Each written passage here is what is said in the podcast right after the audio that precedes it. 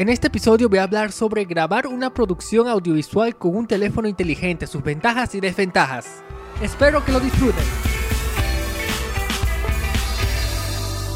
Hey, ¿qué tal? Mucho gusto. Bienvenido nuevamente a otro episodio de mi podcast. Y. ¡Wow! Esto sí es un día, esto sí es un día. Está bien, entonces, para los que saben, primero que nada, yo grabo esto tanto en audio como en video. Pueden verlo completo en YouTube también, o fragmentos también que los publico en ese lugar. Y para los que están viendo, saben que esto es otro escenario, lo que estoy haciendo. Esto es otro escenario y francamente esto es un desastre. No lo parece, pero lo que, estoy, lo que hice aquí fue un desastre. Ah, entonces, ¿qué es lo que hice? ¿Qué pasó aquí? Para empezar, vamos a empezar con lo primero. sí, siempre empecemos con lo primero. No se me dañó la cámara. Se me dañó la cámara. Uh, eso es un problema. Porque, bueno, yo estoy acostumbrado a, usar mi cámara. Me gusta trabajar con mi cámara y me encanta configurar la cámara normal. Pero, bueno, se me dañó. La tuve que mandar a reparar.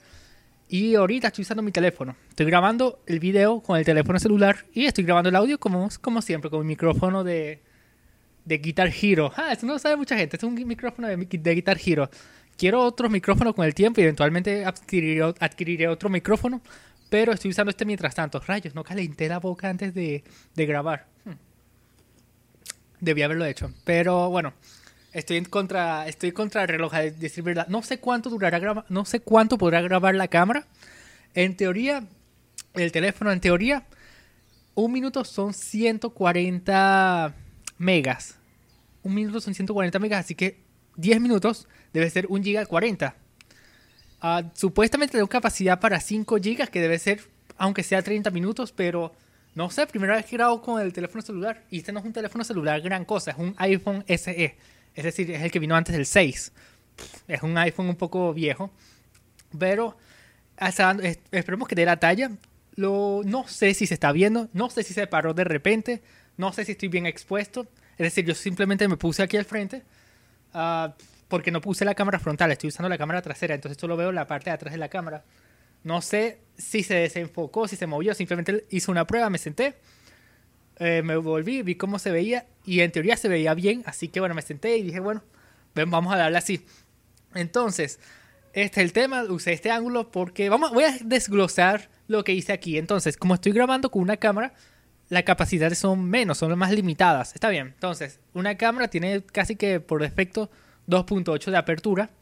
Ya ahorita sea 2.0, 2.2, algo así pero esa es la apertura que tiene. Entonces, es una buena apertura. El lente de mi cámara es un 14, 1442 milímetros y la apertura es 3.5, 5.6. Lo, lo, siempre, lo típico de un kit lens, de un lente de kit. Lo típico. La cuestión es que el ISO de los teléfonos es. El nativo es que si 5, 10, algo así. Mientras que el nativo de mi ISO de mi cámara es 200.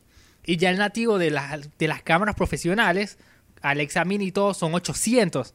Entonces, o 400, creo que la Alexa Mini es 400. Como sea, el, nativo del ISO es muy alto, entonces la, ya tiene mejor capacidad de grabar en la oscuridad.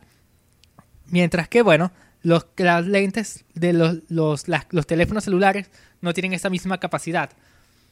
Más o menos como los viejos tiempos. Los viejos tiempos, el ISO de las cámaras no era nada alto. De hecho, cuando llegaron estas, estas cámaras digitales y veían que podía que tenía un ISO de 100, nativo de 100, era como que, ¿qué? ¿Qué? Una locura, era una locura simplemente. Uh, exponer los viejos tiempos era increíblemente perfecto, tiene que ser muy perfecto. Y ellos tenían sus, sus uh, ¿cómo se dice?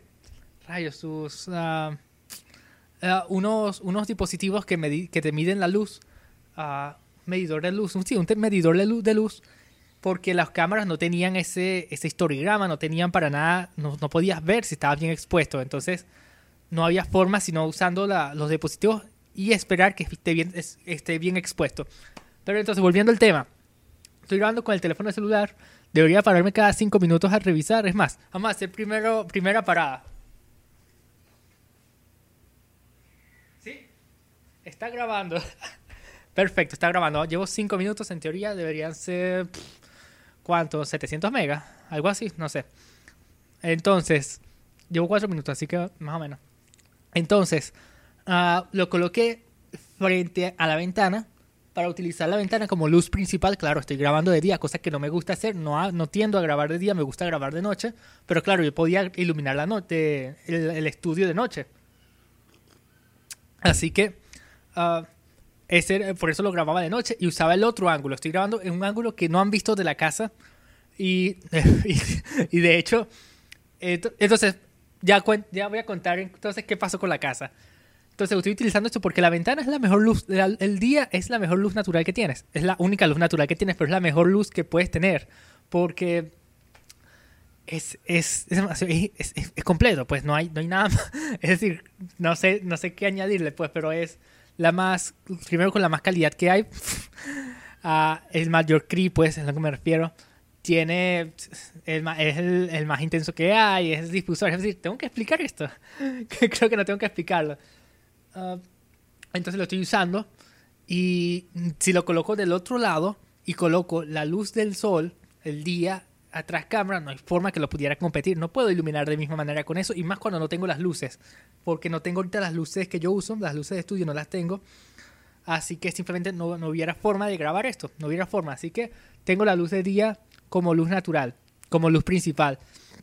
Desventaja, que bueno, el día cambia pues a veces está muy soleado, a veces cae una nube y ahora está nublo, nuboso y la temperatura cambia, la intensidad cambia, todo cambia, entonces la cámara se vuelve loca y empieza a, compensar. Y ese da el típico look de, cámara que es, que es raro, es decir, cuando tú ves que, que, está cambiando la luz a cada rato es porque es la cámara, es luz de, teléfono, es teléfono de la cámara del teléfono que está tratando de compensar y a menos que tengas una aplicación para grabar, te va a ocurrir eso. Pues yo tengo mi propia aplicación que se llama Filmic Pro, costó como 25 dólares, algo así. Increíble, tú puedes controlar, es increíble, tiene historigrama, puedes controlar la exposición, puedes controlar el ISO, todo, el shooter, todo, todo, simplemente como una cámara profesional. Así que tengo eso. Uh, ¿Qué estabas diciendo? Wow. Ajá, entonces, y otra cosa que también delata que es una cámara de teléfono, es el enfoque. Es decir, cuando tú grabas con algo con la cámara del teléfono, el enfoque automático es muy fuerte, es muy drástico y, y delata que es un teléfono celular. Así que otra desventaja que estoy, que estoy grabando frente a la ventana es que frente a mi edificio hay otro edificio y como personas me están viendo, entonces, me, entonces cuando veo la cámara inevitablemente hago contacto directo con esas personas que me están viendo. Así que es un poco extraño, pero bueno, pues así es la vida, pues a veces toca, a veces toca hablarle a un público que no tiene ni idea de qué estás haciendo. Así que, ¿qué tengo de fondo? Bueno, básicamente lo que tengo detrás mío es, bueno, una, una tela negra. Porque mi casa, la casa no es tan estética, es decir, tengo una pared, una pared blanca y unas matas y mi computadora. No tengo mucho, de, mucho detalle, mucha decoración, no tengo nada, entonces simplemente no me gusta cómo se ve, así que traté de ocultar Traté de ocultar en toda medida eso, esta parte. Ok, escucho un sonido de la cámara, tengo que revisar qué pasó.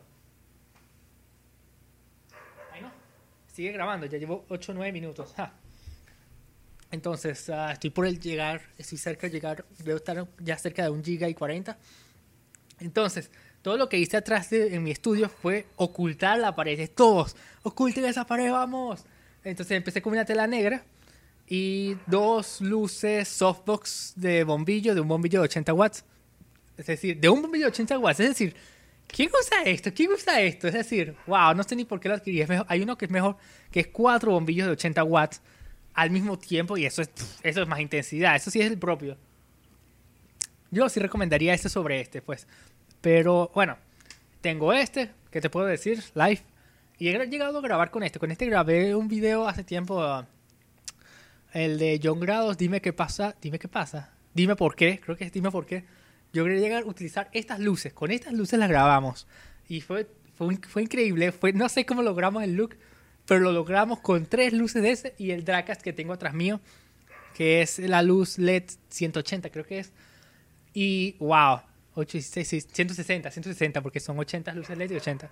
Ah, y wow, wow, simplemente no sé cómo lo logramos hacer. Dime por qué, de John Grados, uno de mis primeros trabajos con el artista de frente.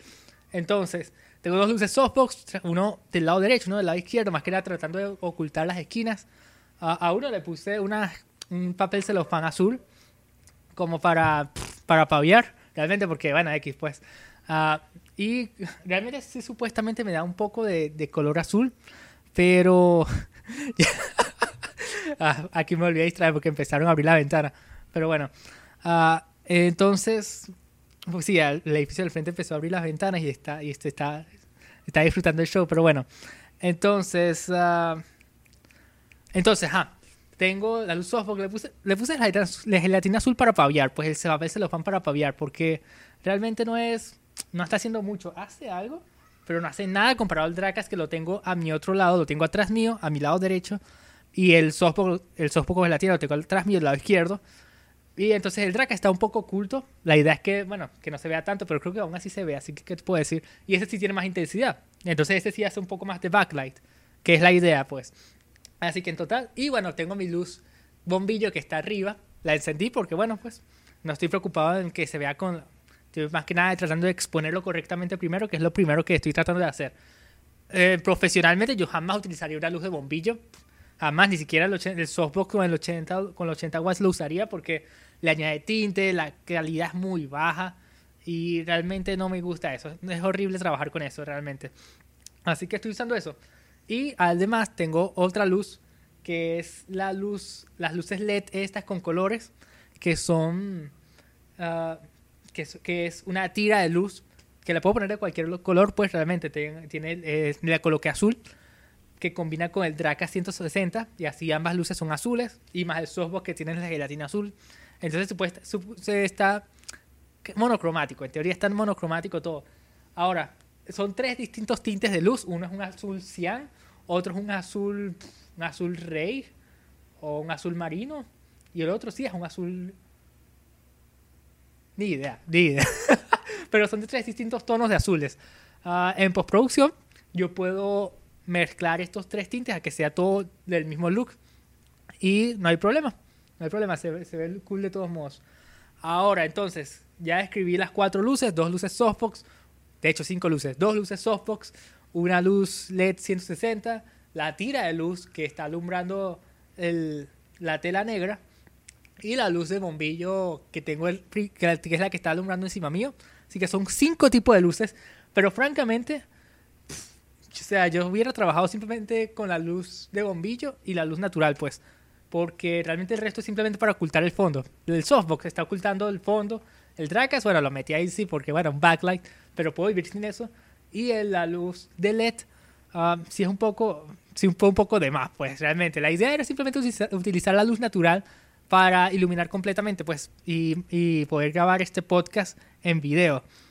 Así que, y bueno, ya que estamos metidos en este tema, grabar con teléfono celular es una pesadilla. Es decir, he visto un montón de tutoriales y yo llegué a hacer un tutorial sobre utilizar la luz, utilizar el teléfono la cámara del teléfono para hacer videos.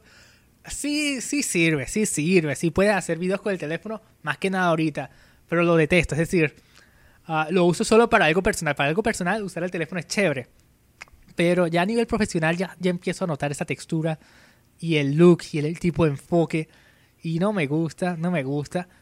Lo acepto, lo acepto y hay videos chéveres y digo, oye, qué bien que, que esté metiendo pierna, pero ya no lo acepto, simplemente ya no es lo mismo. Y sí, ahora, muchos van a decir, oye, grabar con el teléfono es súper chévere.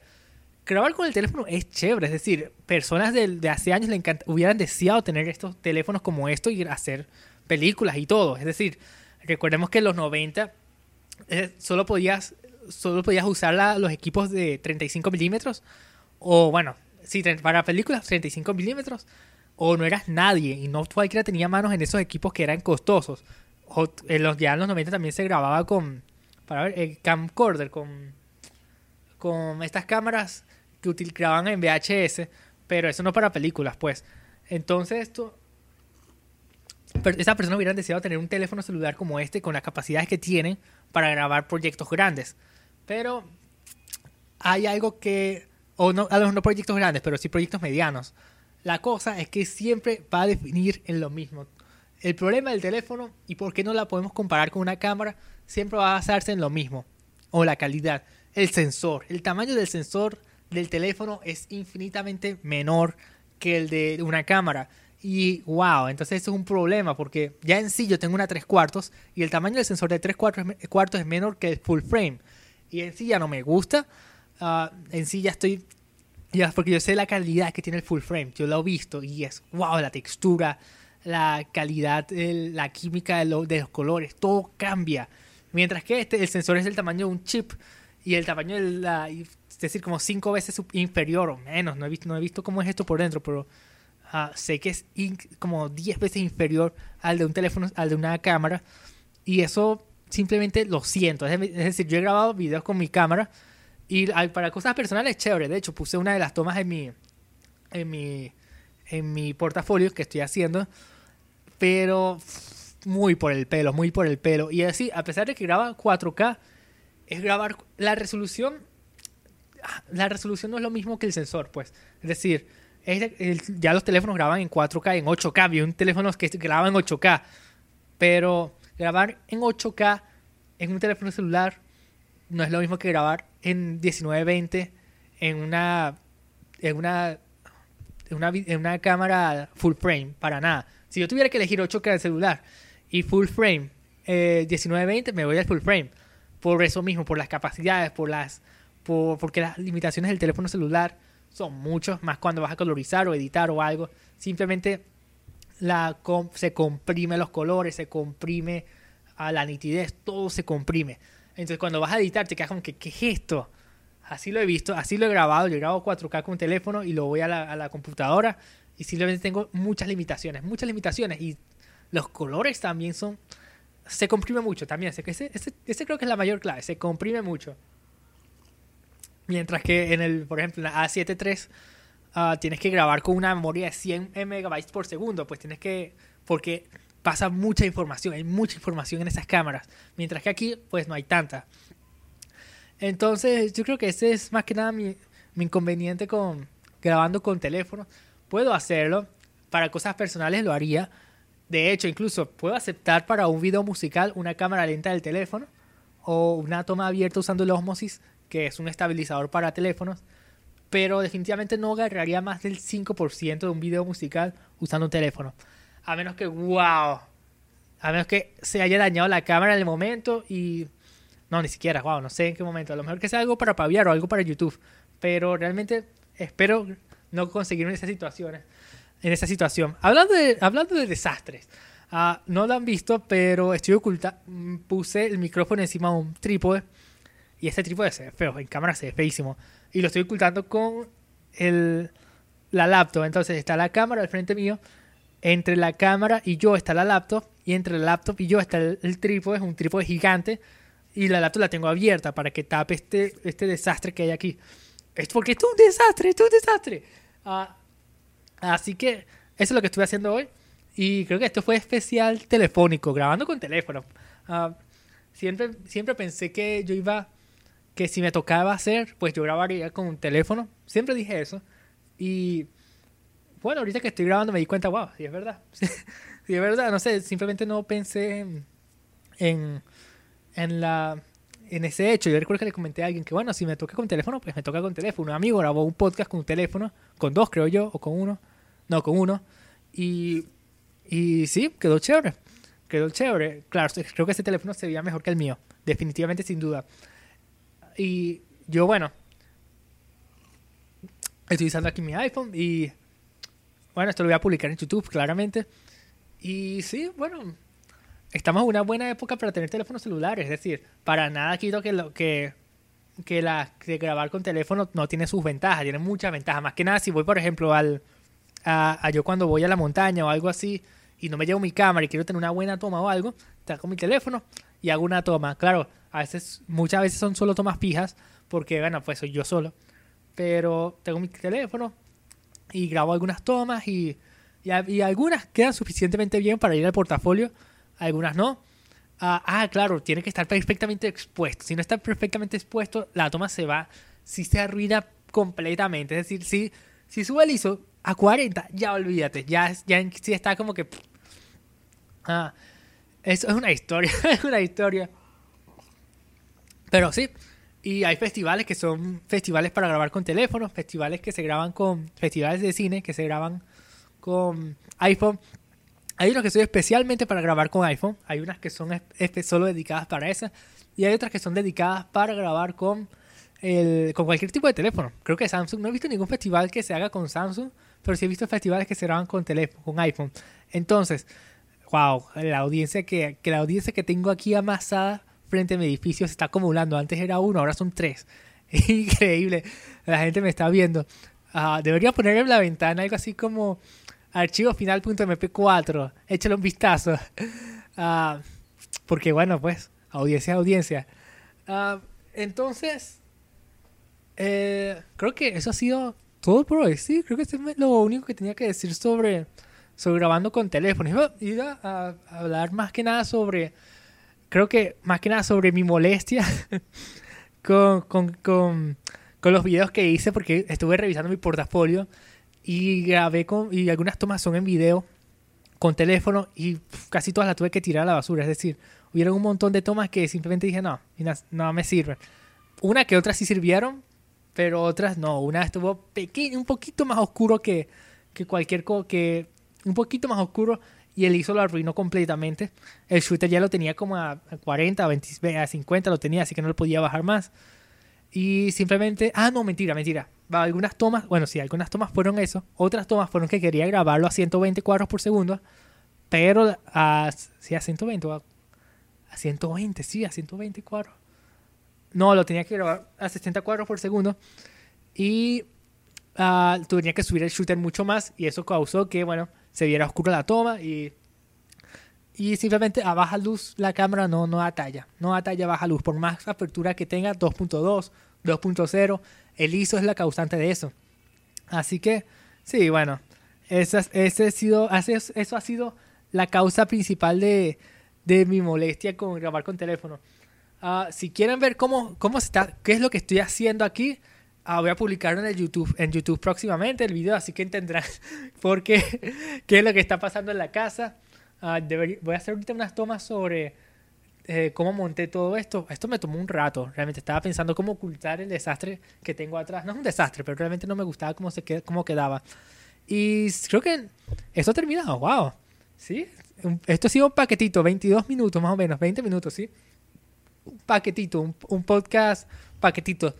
Uh, sin más nada que añadir, creo que les puedo decir que, eh, bueno, que pueden revisar mis redes sociales, arroba Daniel Golina. Me pueden seguir en Patreon, que muestro cosas muy exclusivas para mi camino a Hollywood. Y en YouTube, pues estoy regrabando mi recorrido a Hollywood ah, y los pasos que toman llevar por acá, producciones, eh, direcciones, etc. Así que nada, si te llama la atención eso de dirección, échate un vistazo a mis redes sociales, a mi YouTube, a mi Patreon. Y me vas a saber qué tal. Así que nada, sin más nada que añadir, los espero en la próxima.